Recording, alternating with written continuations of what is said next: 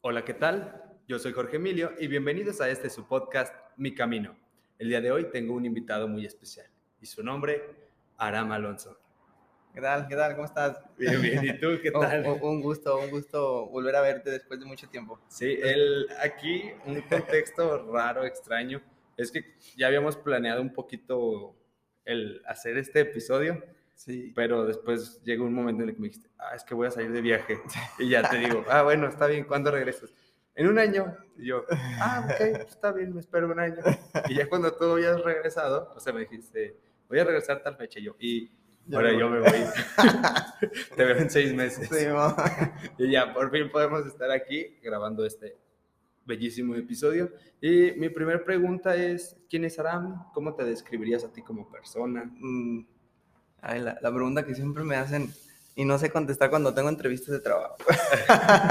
Esto es una entrevista de trabajo. Eh, prácticamente. Eh, pues, pues yo, me conoces desde pequeño, desde la primaria nos conocemos. Creo que más o menos sabes cómo, cómo soy. La, la gente, mucha gente que me conoce también, también sabe, pero pues mucha gente que también escucha el podcast, pues no, no, no tiene ni idea de quién soy. Mm, pues soy de aquí, de Aguascalientes, eh, soy ingeniero industrial, ya titulado, gracias a Dios. Eso, este, prácticamente me, me titulé por, por una promesa que le hice a mi madre, eh, pero no es mi pasión como tal. La ingeniería, La ingeniería, nuestra no. pasión. No, no. Yo pensé que te habías titulado por guapo, o sea, que Mm. llegaste con el... Oiga, No. mi título, soy guapo. no, Claro, tenga. no, no, brinco sí. Eh, bueno, eh, vamos a, ahorita que tocaste ese tema de que nos conocemos desde pequeños. Te conocí en la primaria, primaria Revolución. Saludo a todos los compañeros de la Revo. Hey. este, pero en ese momento, ¿sientes que ha cambiado algo desde el punto en el que nos conocimos hasta el momento en el que estamos ahora? Porque hubo un cambio físico así como Muy notorio. brutal. Porque cuando te conocí, hasta tu apodo te, o sea, como que era la definición, que te decían Bubble, y yo Sí. te pregunté, ¿por qué Bubble? Y tú, "Es como que, ¿por qué? Mírame, pues estoy gordito, una gordo. burbuja. Y yo, ah, por eso. sí. Y, o sea, ¿crees que haya cambiado algo de ti como en esencia, de cómo eras de niño a cómo eres Mm. ahora? Pues sí, en cuestión de confianza en mí mismo, en cuestión de que comencé a tener una personalidad mucho más marcada eh, durante el cambio físico, pero eso fue hasta la, la preparatoria, cuando yo estaba, cuando yo estaba pequeño, normalmente era muy tímido, este, sí era así como que medio groserillo, porque pues como me juntaba con personas más grandes que yo, pensaba que, que estaba en onda, normal. sí, que estaba en onda, decir groserías y pues como se reían de mí o se reían conmigo, pues yo pensaba que estaba bien y pues es lo que uno piensa cuando está pequeño, ¿no? Sí. De que estoy haciendo las cosas así porque siento que es cool. Pues sí, de hecho, como que convivías mucho con Melón y con Eric, ¿no? Y Sí. te llevan cierto Sí, pues me llevan 6, 7 años, 8 años y pues siempre he convivido con gente mucho Entonces, más tú en la adulta primaria, que yo. ellos en la prepa. En la prepa, en la secundaria, sí, ya. Entonces, pues sí, también hizo como que despertara mis intereses por ciertas cosas much- de mucho más temprana edad. Y pues también hasta cierto punto estuvo bien porque siento que me ayudó a, madurar mucho más rápido ya conforme fui creciendo. Porque pues muchas cosas ya las había vivido, las había visto con ellos y pues me, me ayudó mucho como persona a crecer y a saber qué quería hacer para mi vida, hacia dónde, hacia dónde quería ir. Sí, pues es que también es, es- está muy como muy padre el hecho de tener un guía que es mayor que tú, o sea, que Sí. te diga como en la confianza, como Sí. porque fueron casi que tus hermanos Pues sí, mayores. prácticamente son mis hermanos. Este, yo, yo a ellos los admiro mucho, los quiero mucho, a pesar de que pues me llevé, no sé, fuerte con, con, con ellos, pero es parte de, ¿no? Es como pues si fueran mis hermanos y pues los hermanos, así nos llevamos, ¿no?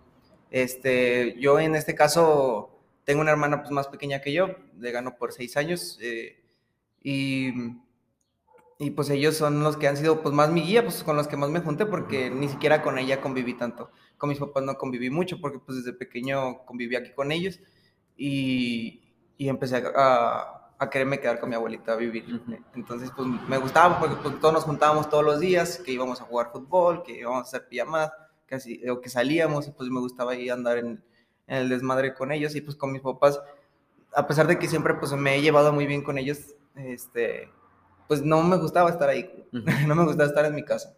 Sí, porque recuerdo que había veces en las que te preguntaba, este, pero tú dónde vives? Me dices, no, aquí en la San Luis. Ah, ok, y, tus papás, no sé qué, y tú, ah, no, ellos viven en otra casa. Y yo, ah, ok, pero sí los, sí, a pues, veces. prácticamente diario, diario los veía, porque pues siempre hay mis tíos, mis primos y todos pues se reúnen ahí con mi abuelita, pues hasta la fecha se reúnen ahí con mi abuelita y pues ahí es de que los veía diario a mis papás. No era como de que no, ya, no, ya los voy a dejar de ver y la chinga, no, no. los, seguía viendo, sí. Digo, papás, creo que esto no va a funcionar. Sí, no. no son ustedes, soy yo. Sí. Pues, este, tengo una nueva familia. Pues me sentía, sí, pues que me sentía a gusto porque pues de ahí mi abuelita pues, siempre me ha tratado bien, pues como mi segunda madre.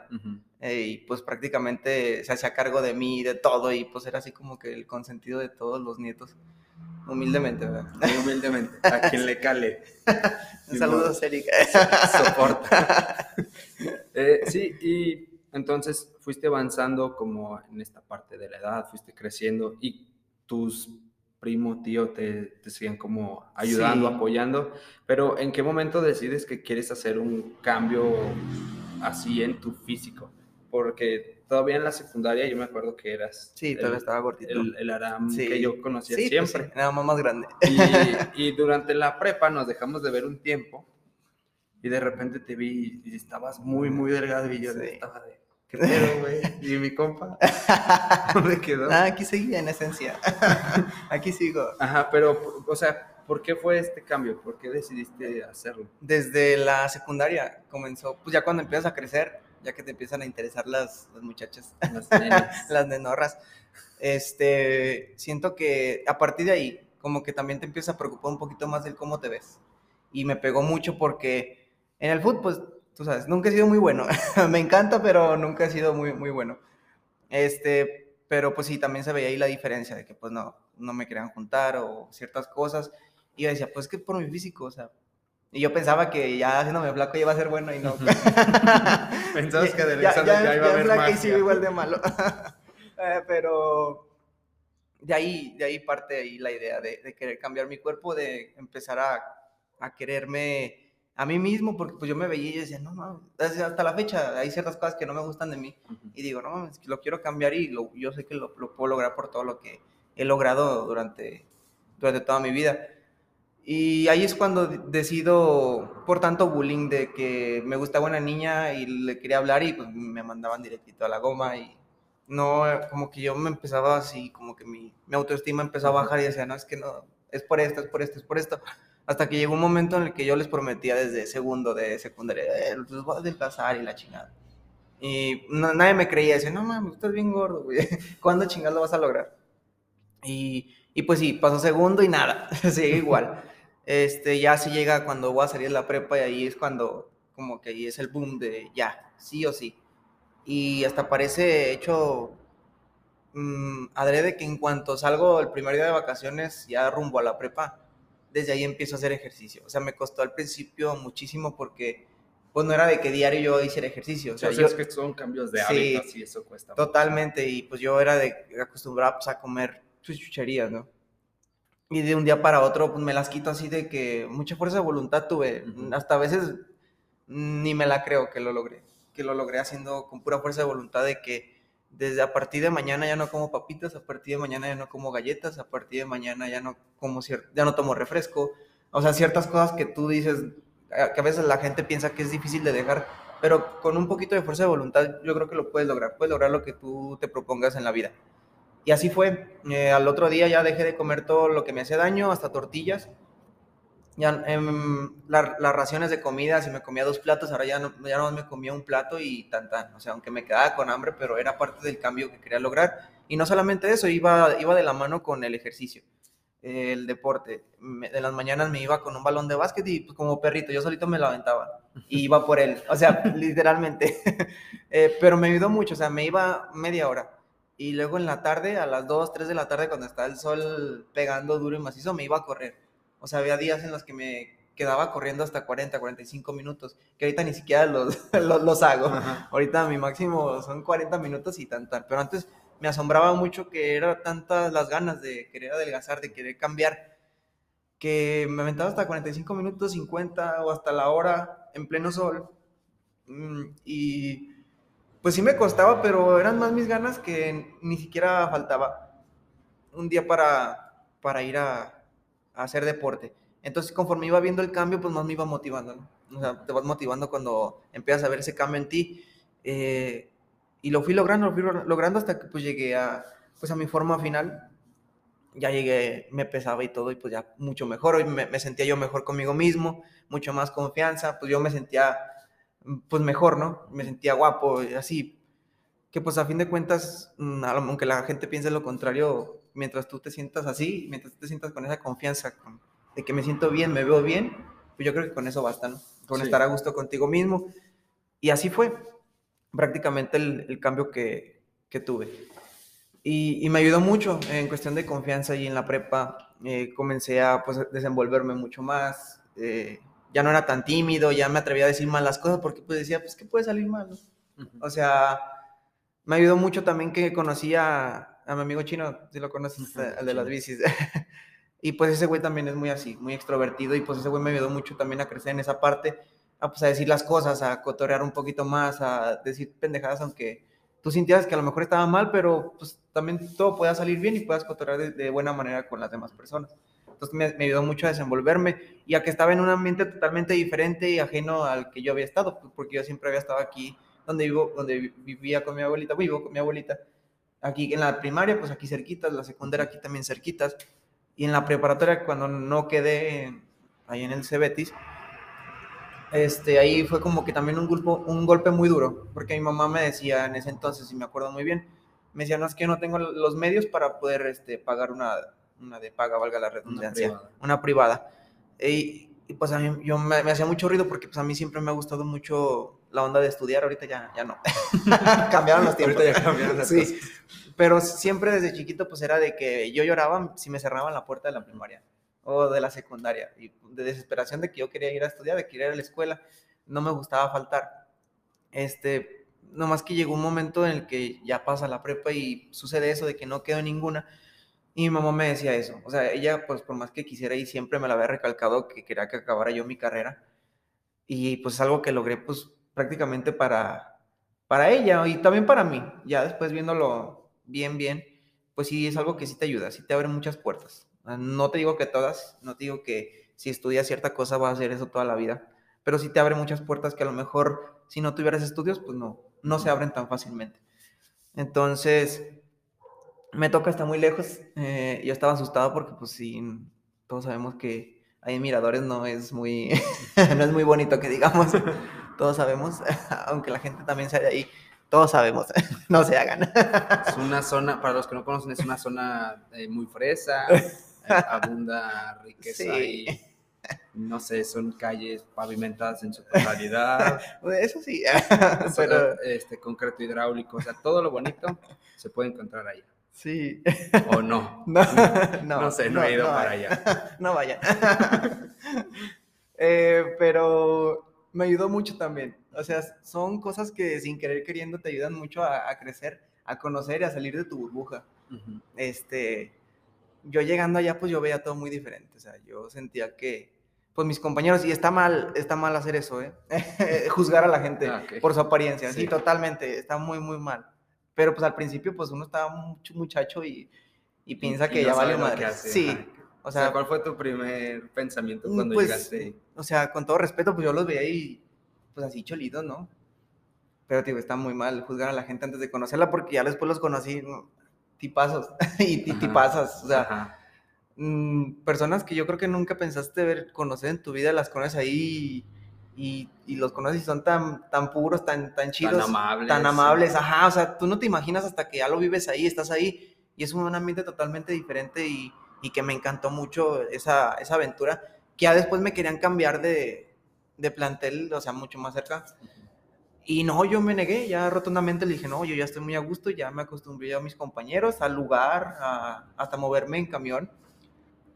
Porque también en ese, en ese tramo me venía caminando, corriendo desde allá, Ajá, con, zap- con zapatos, Más camisa. o menos, ¿qué, qué distancia? Una es? hora corriendo. Yo sea, creo que es- yo creo unos 10 kilómetros si son de, Órale. de mi casa.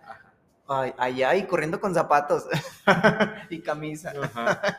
No, pues mejor te hubieras quitado los zapatos. Sí, Como niño triqui. y- y con el- mejor. Prácticamente, sí. Porque, pues, no manches, eran las chalupas y, y yo, yo no me sabía mover en camión. Ajá. Pues era la primera vez que yo salía, te digo, en mi zona de confort, de que, pues, me llevaban, y aunque me venía caminando, pues, estaba muy, muy, relativamente eran muy cerca. 15 minutos 15 minutos caminando. Y yo allá corriendo hacía una hora hacia mi casa. Entonces, pues era la primera vez que tenía contacto como que con el transporte público y hasta que me enseñé, porque ya hubo un día en el que ya no aguanté y en el que un día me quisieron pues, asaltar porque pues, está muy la pasada. Y dije, no, pues mejor lo voy a intentar, pues ¿qué, qué, qué puede pasar? Que te intentaron asaltar, ¿corriste más rápido? No, pues iba- íbamos, íbamos tres amigos, pues iba, iba Chino, yo y otro amigo y, y pues pasamos junto a, a dos güeyes en una esquina y dijeron que si, y si mejor asaltamos a estos güeyes y nosotros nomás hicimos cara como, córrele, córrele. pero no corrimos, no corrimos, pues no quisimos como que demostrar ese miedo, pero pues sí mejor caminamos un poquito más fuerte, los ignoramos totalmente y ya como que se iban en su rollo. No sé si nomás lo hicieron para molestar o si era su intención hacernos algo, pero pues no, gracias a Dios no pasó nada.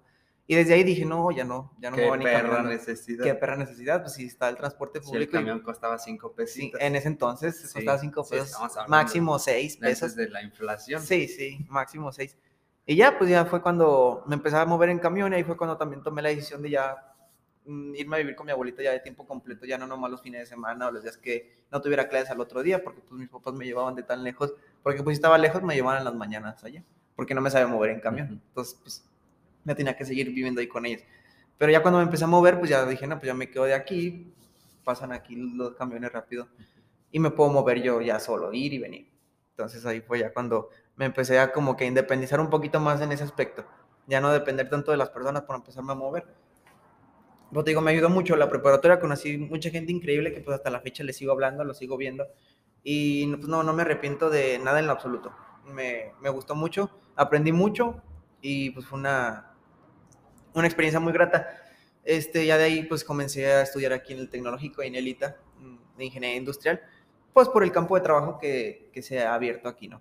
Eh, todas las Que empresas que, ajá, que sean, ajá, que se prometía porque pues tú decías, ah, hay un chingo de trabajo, muchas empresas y sí, pero pues no, no manches, te quieren pagar una baba y pues te quita todas las ilusiones, ¿no?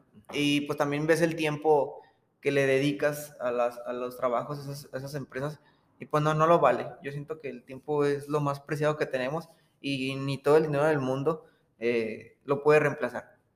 Y es algo que me ha quedado muy, muy en mente por todo lo que me ha sucedido.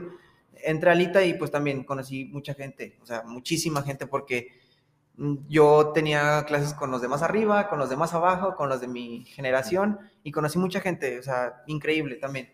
Es, es muy chida esa, esa parte de, de conocer tanta gente en un espacio tan pequeño y también a los profesores, to- tantos conocimientos que te pueden ofrecer, tantas cosas que empiezas a comprender ya cuando entras a la universidad, que pues tú no siquiera tenías conocimiento de cómo era en realidad. Ni te imaginabas. Ajá, todo- todo eso. entonces pues te va abriendo la mente, te va abriendo la mente, las matemáticas y eso, aunque a la gente no le guste, sí sirve, sí sirve, o sea, te, te expande mucho tus tu conocimientos, tu cerebro y la agilidad para pensar más las cosas, de hacer las cosas con mucha más facilidad y el ingenio te lo va abriendo, esa parte. Y, y ahí fue cuando, pues cuando todo, todo marcó, todo, empezó a marcar toda mi vida, hacia dónde iba y hacia dónde, quería, hacia dónde no quería ir. Entonces, cuando comencé de, de becario, eh, empecé a ver los horarios, ahí fue cuando dije, no me gusta mucho la onda de, esta, de ser ingeniero porque pues tienes una hora de entrada más no una de, no una de salida. Entonces pues eso está, está cañón, o sea, puedes entrar muy temprano y sales hasta quién sabe a qué hora, hasta que acabes lo que te está pidiendo el jefe de rápido, rápido, rápido. Y eso no me gustaba mucho porque yo ya estaba marcado por un acontecimiento muy importante en mi vida que fue lo del, lo del cáncer. Eh, yo, yo tuve cáncer, tuve el linfoma de Hodgkin clásico. Este, de la escala mm, del grave a no tan grave, eh, sí estaba dentro de los malignos, pero era una escala pues menor, no, no tan grave. Este, ese me lo diagnosticaron un año antes, en el 2018. ¿Qué edad tenías? Mm, 21 años. Mm, 21 años. Sí, 21 años. Vein- 20, 21 años. Este, me lo diagnosticaron porque yo me salió una bolita aquí en la clavícula y pues la clavícula ya es como la tenemos. Era muy fácil que se, Que se nota. que se notara. Ajá. Y pues yo pensaba que era lo mismo del cambio físico que había tenido. Dije, a lo mejor es una bolita de grasa que pues, se quedó ahí encapsulada Sí, y un absceso, un absceso de grasa. Entonces yo pensaba que era referente a lo mismo. Hasta que me hicieron los de estos, el- los doctores pues empezaron a palparla y, y se les hacía raro. Ya cuando este que hicieron. sí. No, No, Esto no, no, va bien, chico. Esto sí me decía, no, es que tiene un movimiento raro, tiene una consistencia rara. Mm, no me gusta. Entonces dije, sí, no, pues, pues a ver qué sale, ¿no? Y ya de ahí, este, ultrasonidos. Y lo de ahí del ultrasonido, pues no les gustó tampoco lo que, lo que veían, porque normalmente los ganglios en un ultrasonido no se ven. Y ahí se veían, o sea, se veían bolitas ahí. Entonces no les empezó a gustar lo que, lo que estaban viendo, entonces me dijeron, no, ¿sabes qué? Una biopsia. A mí nunca en mi vida me habían ni operado, nunca en mi vida me habían puesto, ni, a- ni me habían quitado sangre, ni me habían puesto suero, nunca en mi vida nada. Nada, nada. Nunca había tenido, eh, nunca había estado inmiscuido en los hospitales. Y se me hacía raro por lo mismo. Y dije, pues yo siempre he sido- muy, muy sano. Bueno, Más o menos. eso es, sí. Un rato. Llevo un rato. Sí, entonces ya de ahí pues ya me hicieron la, la biopsia y, y, pues sí salió que, que era maligna eh, y que pues me tenían que hacer quimio- el proceso de quimioterapia para, para eliminar todo el cuerpo porque era un, un cáncer sistemático, eh, tanto así que podía estar en, en las ingles, en el cuello, en, en las axilas, hasta en los pies, o sea, en todos lados. Era un de este sistemática porque el linfoma se encuentra en la linfa, que es el sistema de los glóbulos blancos, entonces recorre todo tu cuerpo. Entonces dicen, pues cualquier célula mala puede estar recorrida en todo tu cuerpo, pues está en constante movimiento. Se puede haber ido a los pies, a la cabeza, a donde sea. Entonces, la quimioterapia te va a ayudar a que se elimine totalmente de tu cuerpo y pues eso es lo que vamos a realizar. Entonces, pues yo, pues de mis ganas de, pues, de querer vivir y pues toda mi, mi vida ha sido así, de querer lograr muchas cosas y pues de que yo veo o sigo mucha gente y yo digo, yo quiero estar ahí, yo quiero hacer esto, yo quiero lograr lo otro, ¿no? Entonces dije, no, pues sí, va- vamos a seguirlo. Recuerdo que mi mamá recibió la noticia. Eh, yo estaba en la, en la universidad y, y, pues ya me empezaban a mandar mensajes todos de que no, échale ganas. Y así sin saber, todavía no me había dicho mi mamá. Ah, bueno, Sí, pues sí, ¿Por qué ya la estoy en clases. amable? Oye, sí, ya, ya estoy en clases, todo bien. Pero, pero me, me había, me había dicho personas así como que, pues mi primo, eh, también este Carlitos, que también es un muy buen amigo mío, este, que, tu hermano, que su hermano, que en paz descanse, también había pasado por el proceso de, de- del cáncer. Eh, y pues se me hizo raro ya cuando él, él me hizo el comentario. Ahí ya no me empecé a augurar buenas cosas. Y ya en eso le, le pregunto rápido a mi mamá que qué había pasado y pues ya me dice que tienes que ser fuerte y la chingada. O sea, yo, yo siento que pues estaba llorando mientras me, me daba la noticia. Y ya pues me dijo, tienes cáncer. Ahí fue cuando, pues no, sientes, sientes, pues yo literalmente sentí que me iba a morir. Ahí sientes Sí, que, o no manches, pues me quedan, ¿cuántos años de vida? Dime, o mamá. sea, dime la verdad, mamá. Sí. Pues ahí piensas que cualquier cosa, ¿no? Porque pues ahí no me habían, yo no sabía ni cómo se llamaba, ni el diagnóstico que me habían dado, nada. Entonces ahí le digo, bueno, en eso pues empecé a temblar de nervios, pues ni siquiera llorar, era como, estaba cho- pero choqueado. en la universidad. Estaba en la universidad, estaba en clases. marcaste, No, estaba, le mandé mensaje, eran como las 12.40, me acuerdo muy bien. Estaba en administración de operaciones. Me acuerdo muy bien porque pues estábamos viendo apenas lo del plan, acabamos de entrar casi al, al semestre, o sea, teníamos que una semana creo. Estábamos viendo lo del plan de estudios que íbamos a ver en la materia esa. Y pues me acuerdo que pues no me quedé choqueado, ya no me esperé a que se acabara la clase, eran como 12 y media. Se acabó como 12.40 y le dije a mis compañeros, ya me voy, ya me voy, este, es- pasó esto, pero así como que choqueado. Y, y ya pues me empezaron así como que a abrazar, como que no mames, qué culero. Porque pues también piensas lo mismo, o sea, Sí. alguien te dice que tiene cáncer y dices, no mames, no o sea, mames. ¿cómo- ¿cómo te ayudo? ¿Qué puedo Ah, hacer? ajá, O sea, es o- que y ni siquiera sabes qué tan grave es. ajá. O sea, ni siquiera sabes qué tan grave es y a lo mejor puede ser un cáncer muy avanzado que ya te quedan meses de, de que te puedas morir. Entonces, pues todo eso pasaba por mi mente, pero yo decía, no manches, no, no sé ni qué tan avanzado esté, no sé ni, ni cuál, qué tipo de cáncer sea, Ni el tratamiento Nada, que voy a llevar. nada. Ajá, entonces pues, yo agarré mi bici, me fui a la casa y rápido nos fuimos ahí a la clínica 1.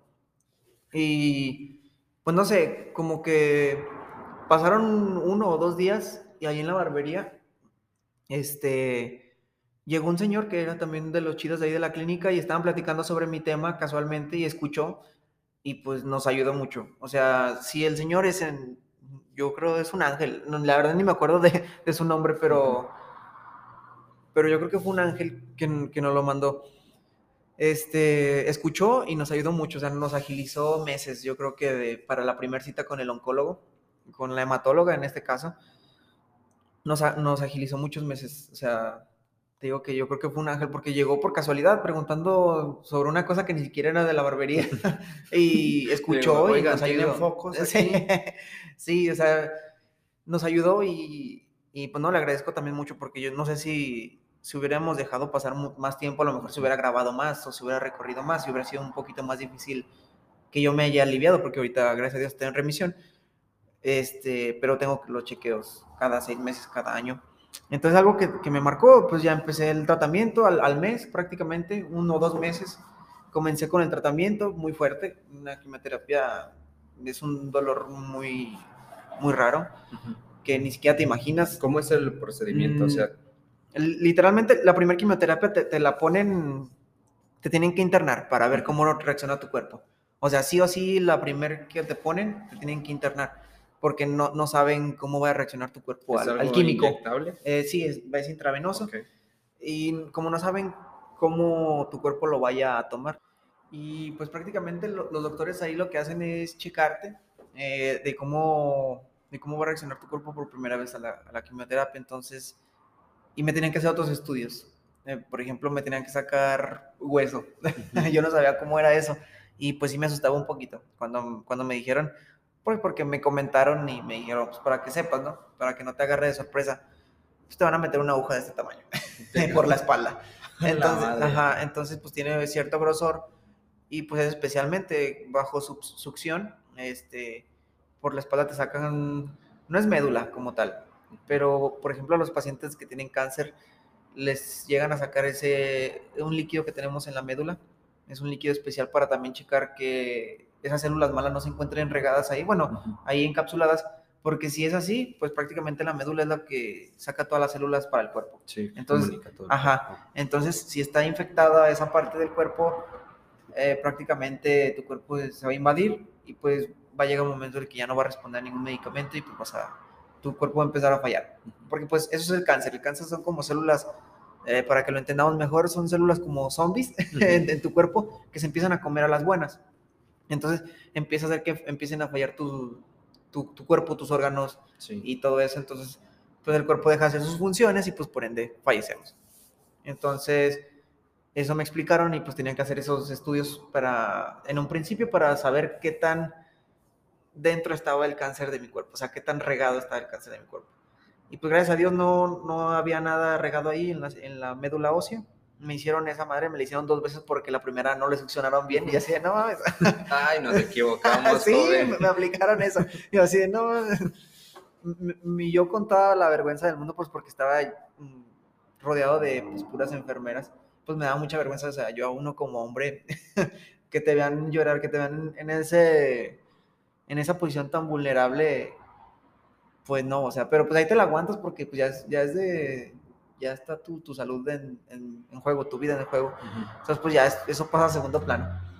Pero pues sí, me la tuvieron que hacer dos veces, me tuvieron que succionar hueso dos veces. Y pues sí, pensé que iba a ser un poco más doloroso, pero lo tienen que hacer con mucho cuidado. Si, te mueves, puedes quedar hasta paralítico. Si te llega a tocar algún nervio de ahí, puedes quedar hasta parapléjico. Por eso te dicen, no te muevas y pues es rápido.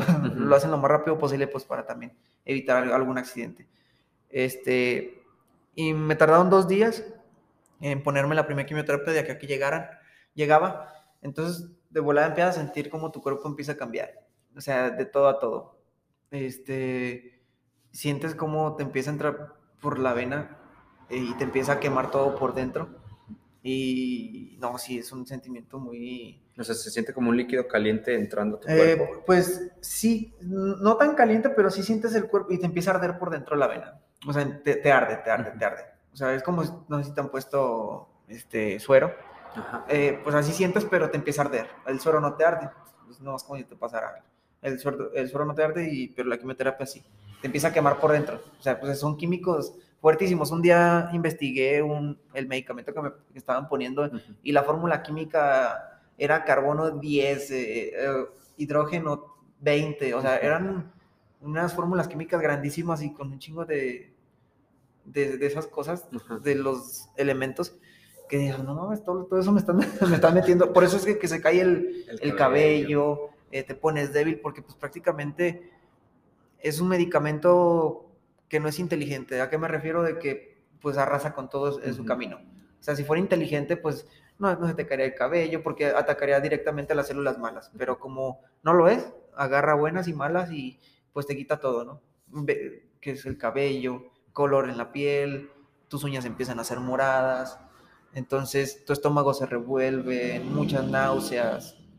Entonces, pues así, así pasó, la, la primer todo bien, pero pues empiezas a sentir cambio en tu cuerpo. O sea, la, la primera noche tu cuerpo lo toleró bien. ¿o sí Eh, tuviste de volada, em- de- de, de secundarios? volada empiezas a tener, o sea, es inmediato, el, el que se te revuelve el estómago, el- las náuseas, es inmediato eso, en cuanto empieza como que a, a regarse en tu cuerpo completamente, ya es inmediato, yo creo a los 10 minutos ya empiezas a sentir eso. Eh, lo del cabello es como a la, como la cuarta, ya es cuando ya el cabello ya está muy débil y ya se te empieza a caer como si fuera zacate. sí, o sea, yo un día me agarré en la universidad, me, me quise como que agarrar el cabello y de ya que, me traje un que mechón. te agarras para pensar. Y, Ajá, y me traje un mechón, entonces dije, no. Yo ya estaba pelón, desde antes de las quimioterapias me, me rapé, porque dije, nada, pues más me va a dar resentimiento traer el cabello largo y que se me traiga todo un mechón completo. Ujú. Lo hice antes, o sea, como que ya para irme también como que mentalizando. Ujú. Y, y pues ya, así sucedió. Y fueron seis meses de quimioterapias y creo que a partir de la quinta ya estaba limpio, pero me dijeron, tenemos que acabarla así o así. Y sí, no, no, no se preocupen. Entonces, pues fueron, eran dos ciclos de, dos ciclos por mes. Era una cada 15 días, entonces fueron 12 las que me aplicaron. Eran cinco horas estar ahí conectado junto con muchas personas. Yo era la persona más joven porque pues era pura persona mayor, pura persona adulta. Unos de la tercera edad, otros este, pues adultos normales, 40 años, 30 años. Y yo era el más joven y, y sí me daba como que tristeza de que yo veía a todos mis compañeros, a mis amigos, así, que, que salían, porque me acuerdo que fue una temporada de Semana Santa y yo veía a todos cotorreando y así, y pues yo triste, ¿no? En el cuarto aislado porque pues no te tiene que dar una gripa, se puede convertir en una neumonía para mí, porque el cuerpo está muy débil por las quimioterapias, entonces tienes que cuidar, tienes que traer que guantes eh, en las manos, que para evitar algún germen, este, tienes que evitar estar con gente enferma para evitar de que te dé más fuerte, aunque sea una gripa, una tos, se te puede complicar. Y me tenía que tener aislado. Nada más que pues yo para no dejarme como que vencer, este, yo seguía haciendo mi vida normal, o sea, yo seguí trabajando ahí en la barbería, este, seguía estudiando y, como, y no paré, no paré, no paré, hasta que salí del, del proceso y pues todo bien, también me ayudó como que a no decaerme. Yo creo que eso te ayuda a, a agarrar fuerzas y a sentirte útil y de que estás haciendo las cosas bien, o sea, te estás, te estás aliviando, estás trabajando, estás estudiando, te, te sientes útil. Te ayuda mucho en la motivación y el seguir viendo a tus amigos, a tus compañeros, te ayuda muchísimo. Eh, después de ahí, ter- ya gracias a Dios te digo, estoy en revisión, ya nomás cada cierto tiempo voy a revisarme. Este, y de ahí fue cuando entré de becario y vi la vida laboral en, Ujú. en la industria y no me gustó para nada, para nada, o sea, y hasta la fecha no me gusta, pero pues lo tiene que hacer uno para, para seguir comiendo, Para ¿no? comer. Para comer, sí. Tengo este problema de que me gusta Eh, comer. sí, este, pero te digo, te, te ayuda mucho. En lo profesional, pues a- vas a aprender muchas cosas, es, es- es experiencia, es para tu currículum, lo que vas agarrando. Nada más que llegó un momento en el que mi cuerpo, después de las quimioterapias, des- después de todo, pues empezó a cansar, ¿no? Y me dijo, ya no aguanto más, sea, ya no No quiero lo resintió todo. lo, lo resintió, pero tiempo después, que fueron como seis meses o a lo mejor un, un año. Y fue cuando lo empezó a resentir, me dijo, mi cuerpo, yo ya no, no- ni me concentraba bien para la escuela, ya no lo disfrutaba ir a la escuela ni ir a trabajar, o sea, entré como que en un bache. Y, y yo le decía a mi mamá, ya no quiero estudiar. O sea, llegó un momento en el que dije, ya no quiero. Pero iba en séptimo y me decía, no manches, ¿cómo que ya no quieres estudiar? Ya vas a terminar. Yo, o sea, ya todo lo que invertimos y ya no quiero, ya no quiero y ya no quiero. Mm, Ya no quiero ver a mis compañeros. ya- yo por dentro de mí en ese momento los odiaba a todos. eh, Ya no, los odio.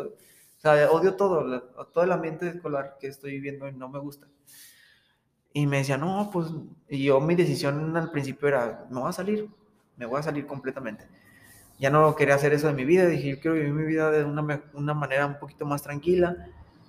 Pero no, o sea, me metía, por lo mismo del seguro que ocupaba estar asegurado, Ujú. este, me metí a trabajar al, al cine, porque pues ahí sí te aseguraban, eh, ahí en Cinepolis Altaria. Mm, Patrocínanos. no, te odio. te odio Cinepolis. este, ahí empiezas a valorar todo. Ajá. Empiezas a valorar eh, de cómo te trata la gente, o sea, la gente te, te ve para abajo. Ahí es cuando me di cuenta de que dije, no, pues mínimo, deja termino la carrera, o sea, no quiero esto para mi vida. O sea, era de que llegaba la gente y apurada que porque su película ya iba a empezar y pues no es mi problema que haya llegado tarde y pues quiere rápido sus cosas. Yo estaba en el área de cafetería y tú sabes que ahí pues, los procesos son un poquito más tardados, ¿no? De que te hago tu café, de que te hago tu frappé, tu baguette y pues es la crepa, es más tardado. Es un proceso y pues aparte pues toda la gente que estaba ahí-. Y pues querían, ajá, y querían que saliera rápido su, su pedido, pues no, te empiezan a gritar, te empiezan a sobajar, este también pues ciertos supervisores, o sea, como que fue un... Un ambiente muy fuerte en un momento que no lo necesitabas. Ajá. O sea, estaba chido como que el ambiente porque pues convivías con puro muchacho joven, así, o sea, eran puro muchachitos de prepa. Y pues más joven que yo, pues yo estaba en la universidad.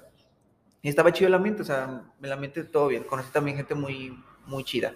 Y, y hasta la fecha pues les sigo hablando y me cae muy bien.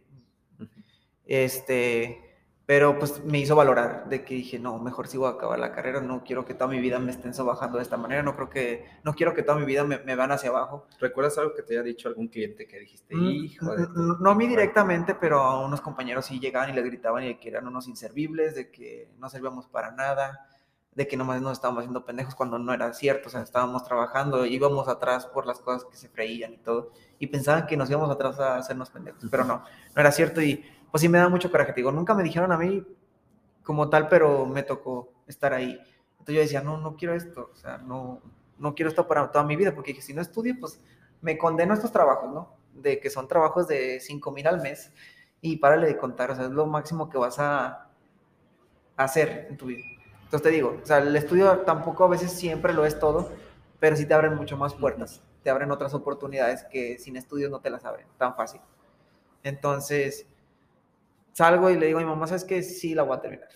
sí, voy a terminar la carrera. Es que, ya lo mamá, ya pensé bien. reflexioné. sí, ya lo pensé bien. Y ya, pues feliz de la vida y regresé al otro semestre y ya terminé. O sea, ya, ya me agarré ahí uno tras otro, ya los semestres, ya lo- los terminé. Eh, hice, hice prácticas y todo. Y pues también todo muy bien. Pero también seguía, yo decía, bueno, ya salí. Iba a agarrar el trabajo porque, por la necesidad, ¿no? Era lo dije, que seguía. dije, pues ya sigue esto, aunque me paguen poquito. Nada más que pasa lo del COVID y yo ahí, yo ahí en el COVID seguí estudiando. Ahí fue Ujú. cuando teníamos todo home office y esas cosas. Y ya en cuanto ya va terminando, que empieza el 2021, y ya van liberando un poquito más las tensiones, ya me toca hacer las prácticas y pues ya tenía que yo, yo salir a, a las empresas otra vez. Ya me tocó estar allá, estaba bien lejos, allá en. Y pues no, también muy chido, o sea, sí me gustaba, pero era algo que dije, no, es que no quiero estar toda mi vida aquí en mis cuidos, o sea, las empresas japonesas sí a veces son muy demandantes y no son tan bien remuneradas. Y la obra, y la mano de obra en Aguascalientes se ha vuelto muy, muy barata últimamente, muy, muy barata, o sea, ya con, te quieren ofrecer cualquier baba de perico y pues no, no, la gente, y ahorita los tiempos ya no estamos para, para esos sueldos pequeños. Entonces, por eso sí les recomiendo que estudien, aunque no les guste o así, pero que vean la manera de que haya campo laboral, o sea, que no se van a quedar porque pues está bien canijo ahorita conseguir un empleo. Y ahorita me di cuenta ahora que regresé de, de Canadá, me di cuenta que pues no, no está fácil. Entonces, de ahí me meto a las, a las residencias, nomás que en ese entonces, mm, en ese tramo, en, ese, en esos seis meses, es cuando sigue la ola de COVID, eh, mis padres se enferman y pues desgraciadamente mi mamá después de un mes eh, de, lucha fallece. O sea, sí le pegó muy fuerte a ella en los pulmones, le dio fibrosis y pues ya fue muy, una bacteria cuando se internó fue la que. Fue la que terminó con, con su vida.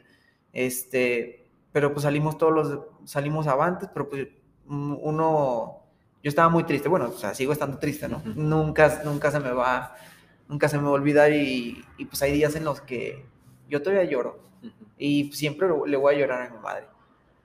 Este, Y, y se me quedó muy marcado, entonces yo me quedé así como que, ¿y ahora qué sigue? O sea, yo quería apoyar a, pues, a mi papá porque pues mi papá pues era su compañía de vida, ¿no? A mi hermana pues también dije, pues no manches, nos dejó aquí. O sea, a pesar de que no vivía con ellos, yo me sentí como con esa responsabilidad de, bueno, pues, pues ahora como que tomé el rol de, de cabeza de familia, ¿no? Aunque no fuera así, aunque no viva con ellos. Pero yo me sentí así como que para animarlos de que no, pues hay que salir o hay que, vamos a este lado, vamos a, a tal lado, acompáñame.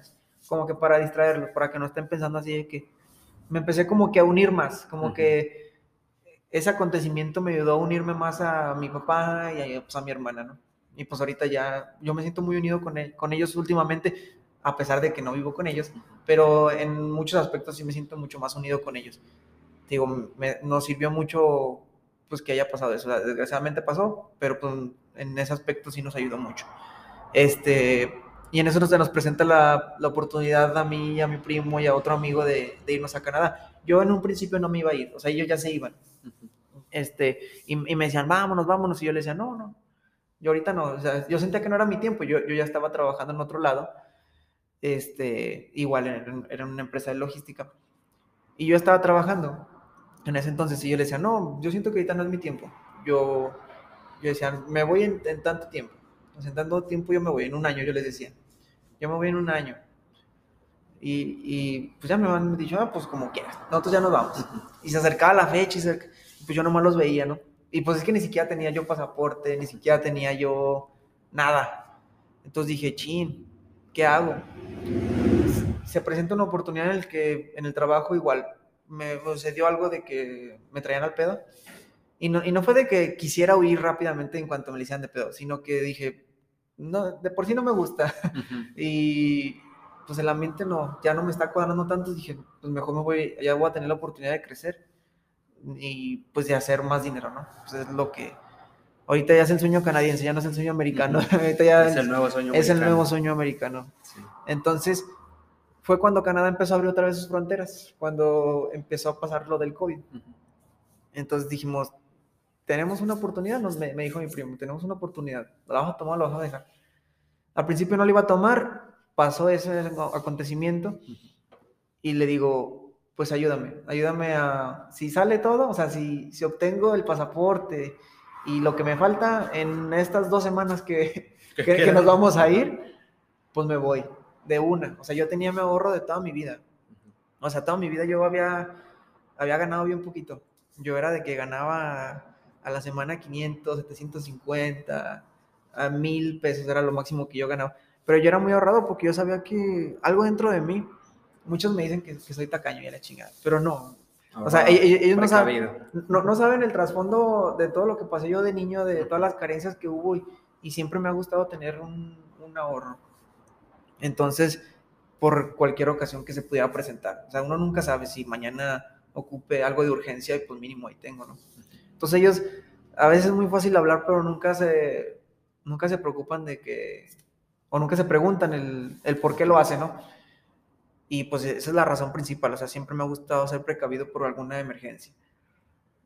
Y, y me di cuenta ahora que pues me fui para allá y pues ya era, era un poquito más suelto, ya, pues ya ahora sí lo que, que, lo que quisiera, pues porque yo sabía que era un poquito más fácil de conseguir el, el dinero, ¿no? que antes era mucho más complicado este, tenía mi ahorro y se dieron las cosas, conseguí mi pasaporte en una semana, o sea, me tuve que ir a Guadalajara por él, se dio todo y, y pues me fui a Canadá, nos, nos, fuimos, ahí con el miedo, con la incertidumbre, nos fuimos los tres, este, llegando ahí a migración, pues no sabíamos si íbamos a pasar o no, o sea, seguía siendo un albur, o sea, llegamos al país y todo, pero seguía siendo un albur el que nos dejaran quedarnos o el que nos, re, nos regresaran ese mismo día. Y yo ya había renunciado al, al trabajo, uh -huh. o sea, ya no tenía como que un plan B. todo. Yo aposté todo prácticamente, o sea, mi ahorro, mi trabajo, mi todo.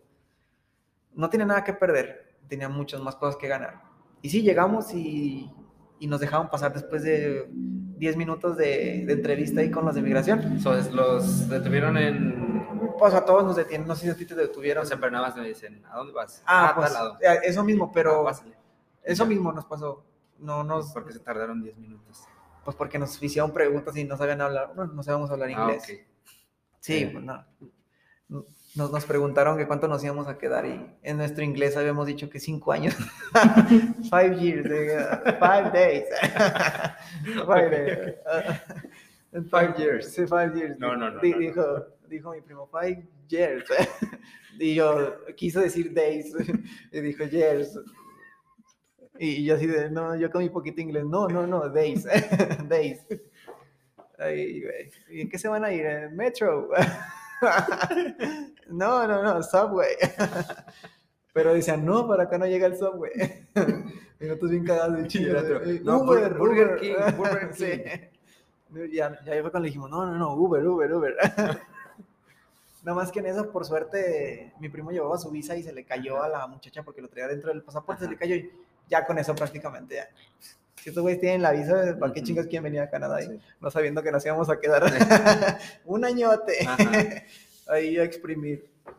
Y ya. No se crean, señores canadienses. Solo estuvieron five days. Five days. no, luego se enteraron que nos quedaba más tiempo. sí. Este. Y pues ya llegamos a Toronto y ya, muy, bonito. No, Ujú. no, no fuiste, ¿verdad? Tú estabas del otro No, lado. Estaba.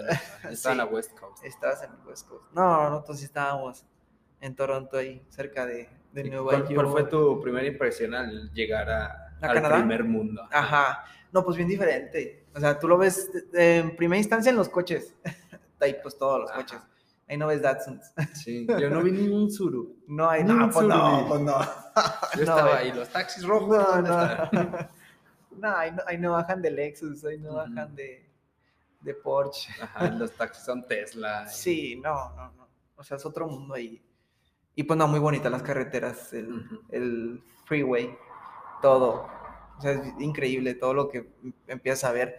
El sistema urbano, Ajá, el de transporte, el transporte, la cultura vial. la cultura vial. Ah, es increíble.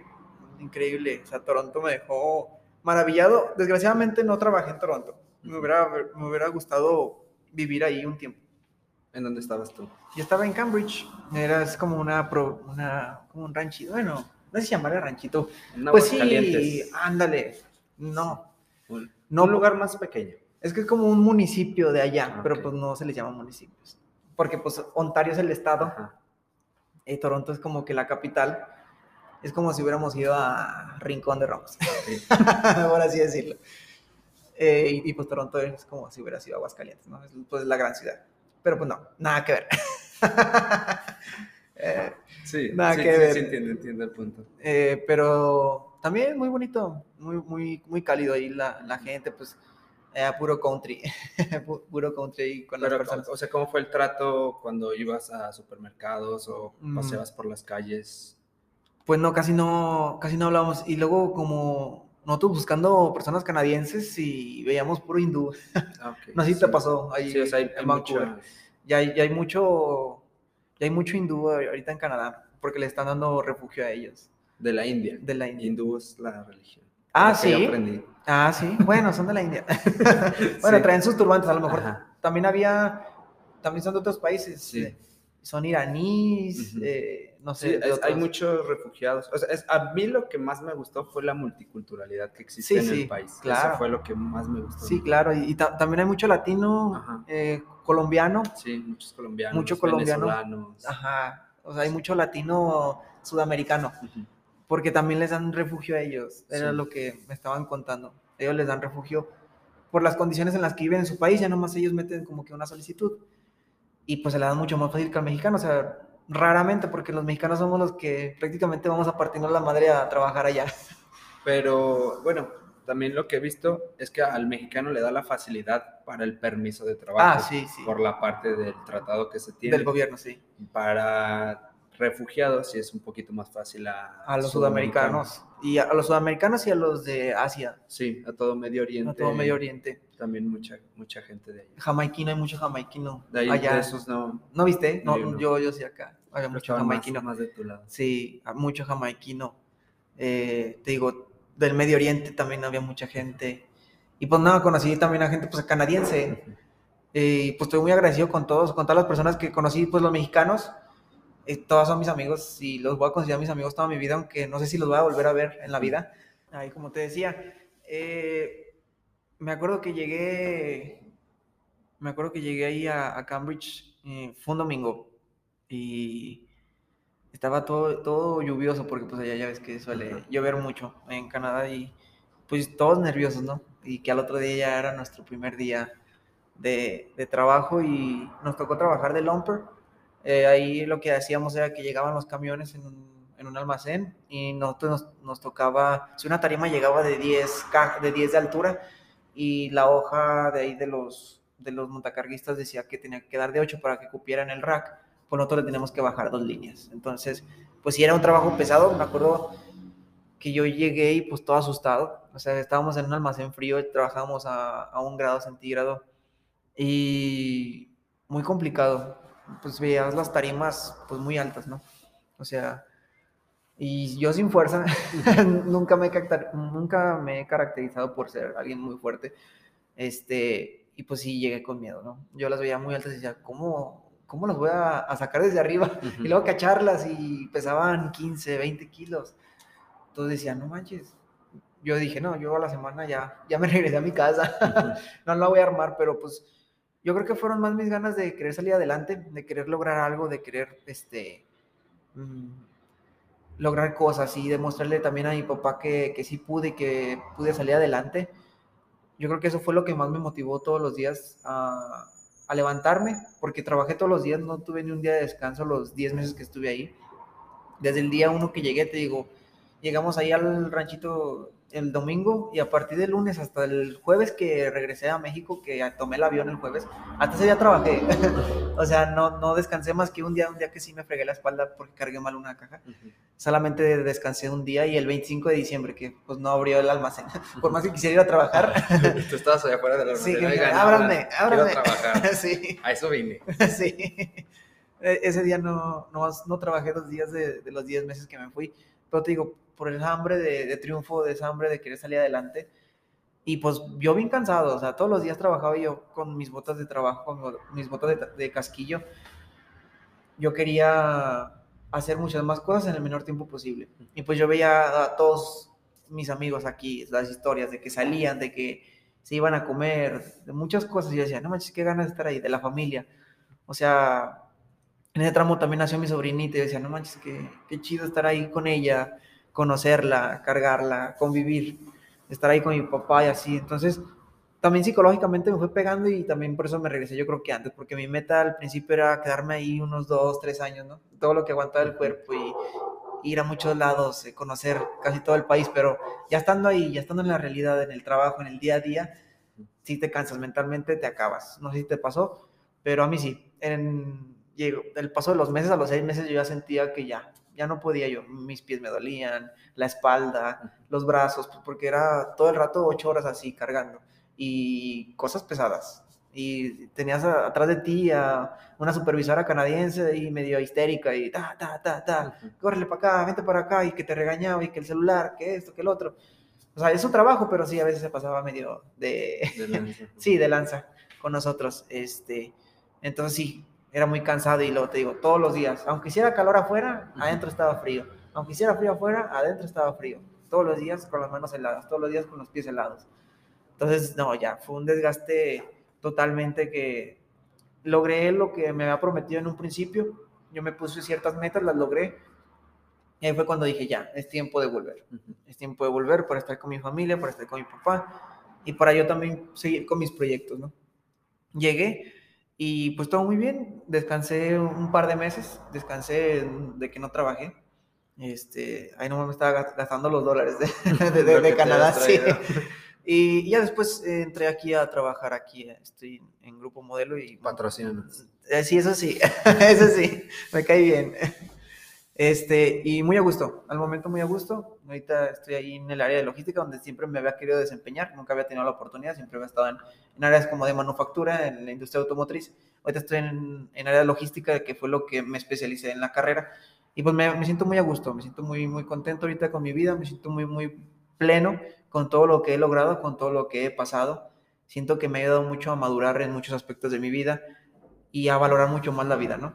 El, hasta una comida, valoras el, el, venir a platicar contigo, el salir con la familia a comer, el salir a correr con el perrito, el hablarle a, a cualquier persona, ¿no?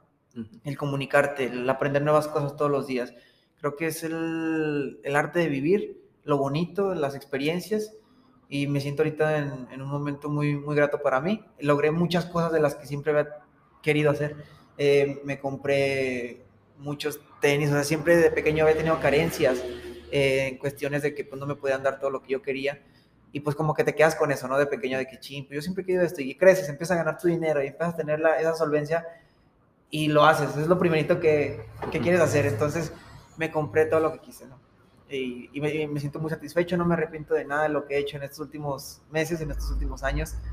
No me arrepiento de nada, todas las experiencias que he vivido las, las he vivido, eh, las he sabido sobrellevar y pues me siento muy orgulloso de mí. Espero que también mi padre, mi hermana, toda mi familia también se sienta muy orgullosos y, en especial mi mamá que pues, está, está en el cielo.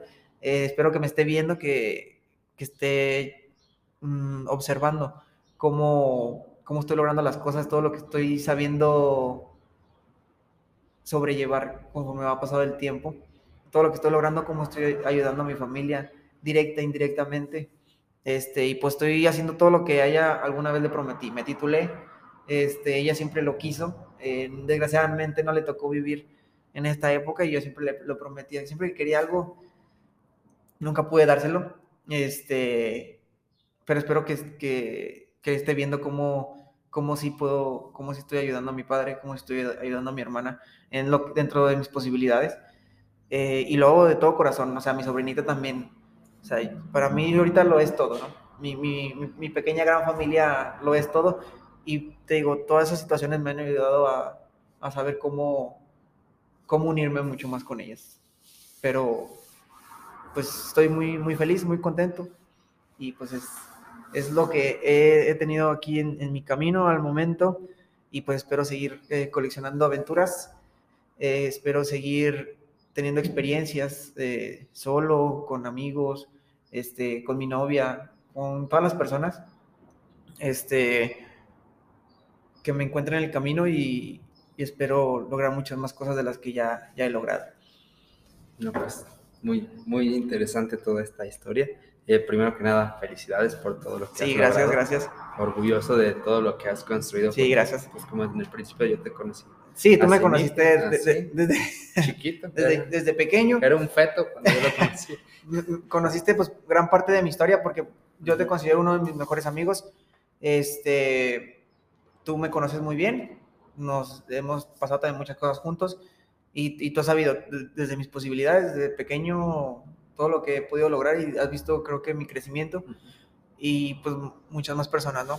Y espero que todas esas personas también estén orgullosas de mí y pues a seguir mejorando como persona, es lo que queda, a seguir mejorando profesionalmente y pues a lo que sigue. Bueno, pues para irle dando un cierre a este, me gustaría hacerte un par de preguntas que van relacionadas a los entornos en los que te has desenvuelto y el aprendizaje que te ha dejado cada uno de ellos. Ajá. Comentaste que al momento de estar en las quimios, tú eras el- la persona más joven aquí. No sé si llegaste a tener alguna plática con los demás que te pudo ayudar a salir adelante en un momento difícil, en el hecho de que siempre un adulto tiene más experiencia en la vida que tú. Mm, ¿Algún aprendizaje que te haya dejado ese momento en específico de tu vida?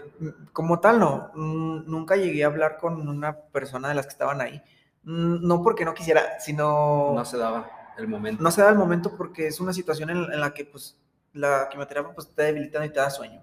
Yo cada que me ponía una quimioterapia yo me dormía.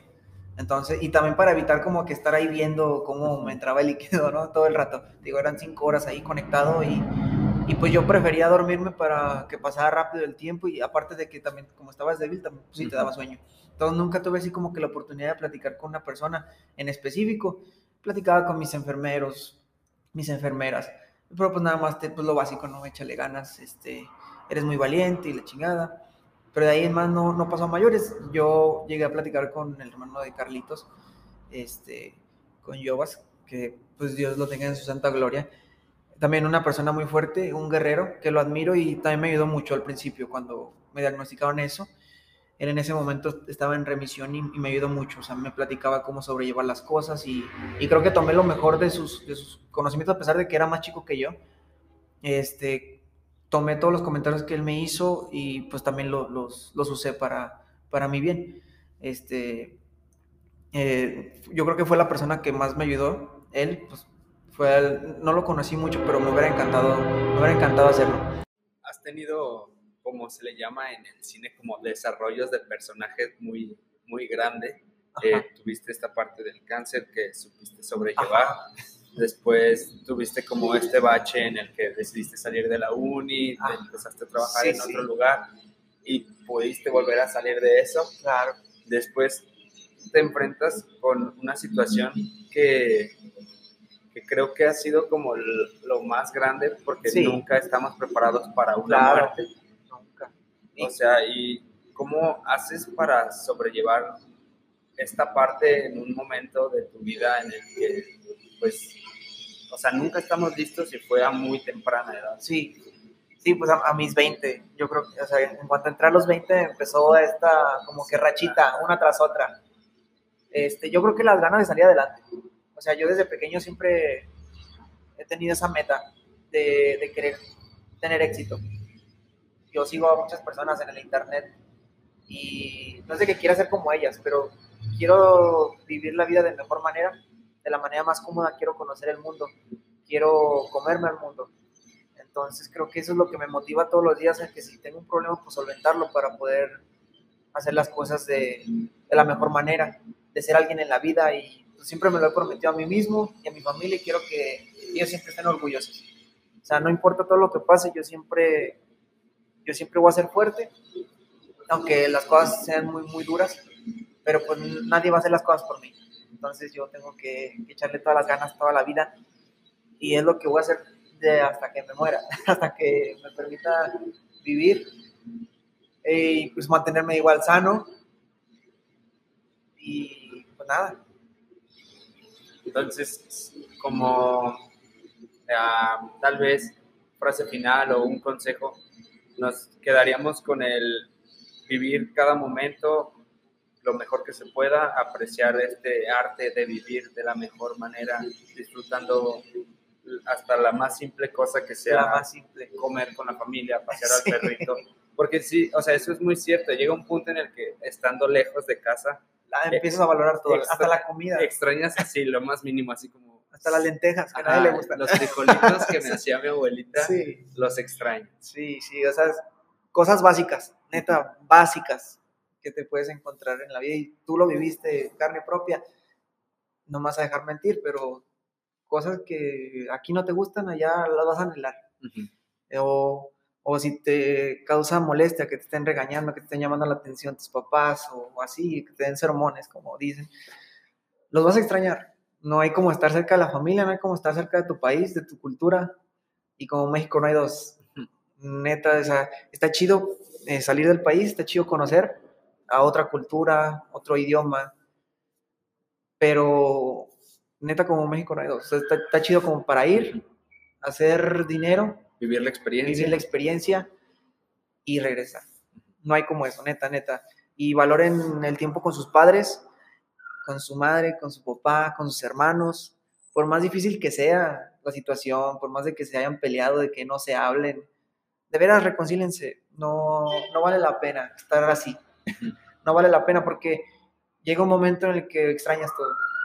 Neta, y yo me arrepiento de muchas cosas que no hice con mi mamá. Yo me arrepiento, neta, neta, todos los días de mi vida.